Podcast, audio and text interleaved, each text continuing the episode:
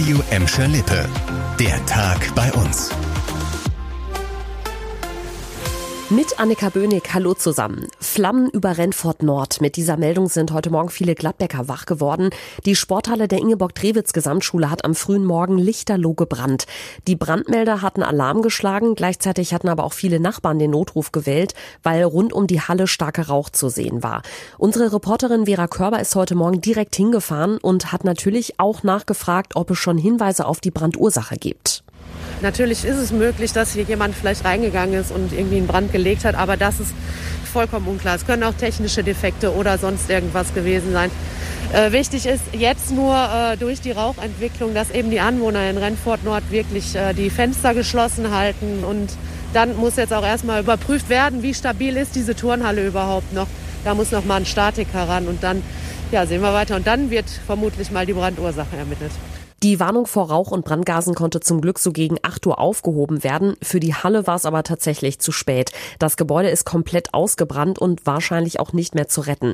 Für den Gladbecker Sport ist das ein riesiges Problem. In der Turnhalle haben nämlich nicht nur die Schüler der Ingeborg-Drewitz Gesamtschule trainiert, sondern auch viele große Vereine. Für sie will die Stadt jetzt Übergangslösungen finden, damit Sportunterricht und Training nach den Ferien möglichst direkt weitergehen können. Wahrscheinlich heißt es in den nächsten Monaten für die Sportler also erstmal zusammen Rücken in den anderen Hallen der Stadt. Was die Brandursache angeht, da konnte uns die Polizei heute noch nichts zu sagen. Die Ermittler können erst morgen früh in die ausgebrannte Halle, weil das Gebäude noch abkühlen muss. Wenn die Polizei vor Ort war, dann könnte es Neuigkeiten zur Brandursache und auch zur Höhe des Schadens geben. Auf jeden Fall ein krasser Tag für die Schul- und Sportlandschaft in Gladbeck. Ja, und jetzt können wir uns schon mal so ein bisschen einstimmen auf den November.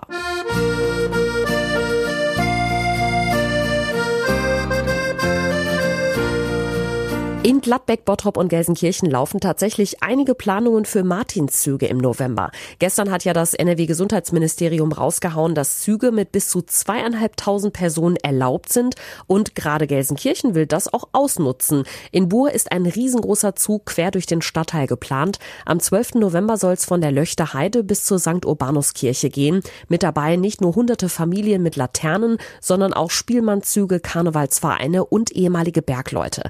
Aktuell Aktuell sind die Veranstalter ziemlich optimistisch, dass alles wie geplant stattfinden kann.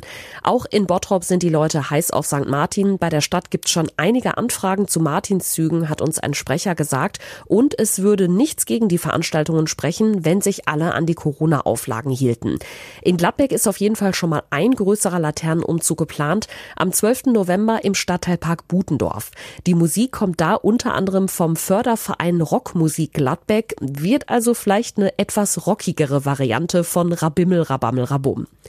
Und auch das gehört zum Herbst. Haufenweise Laub auf den Straßen. Die Entsorger in Gladbeck, Bottrop und Gelsenkirchen sind mit den Laubsammlungen gestartet. In den nächsten Wochen müssen wieder riesige Mengen Laub von den Straßen und Bürgersteigen bei uns geräumt werden. Auch wenn Kinder es lieben, in den Laubhaufen zu spielen. Aber spätestens, wenn die Blätter nass sind, dann kann es echt rutschig und gefährlich werden. Allein in Gelsenkirchen kommen jedes Jahr im Herbst rund 2800 Tonnen Laub zusammen. Deshalb stehen jetzt auch schon überall in der Stadt große Behälter, in die Anwohner das Laub Laub von den Gehwegen werfen können.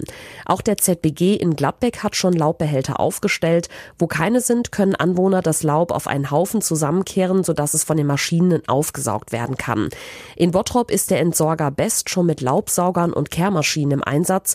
Überall gilt übrigens, privates Laub aus dem eigenen Garten dürft ihr nicht in die öffentlichen Laubkörbe werfen.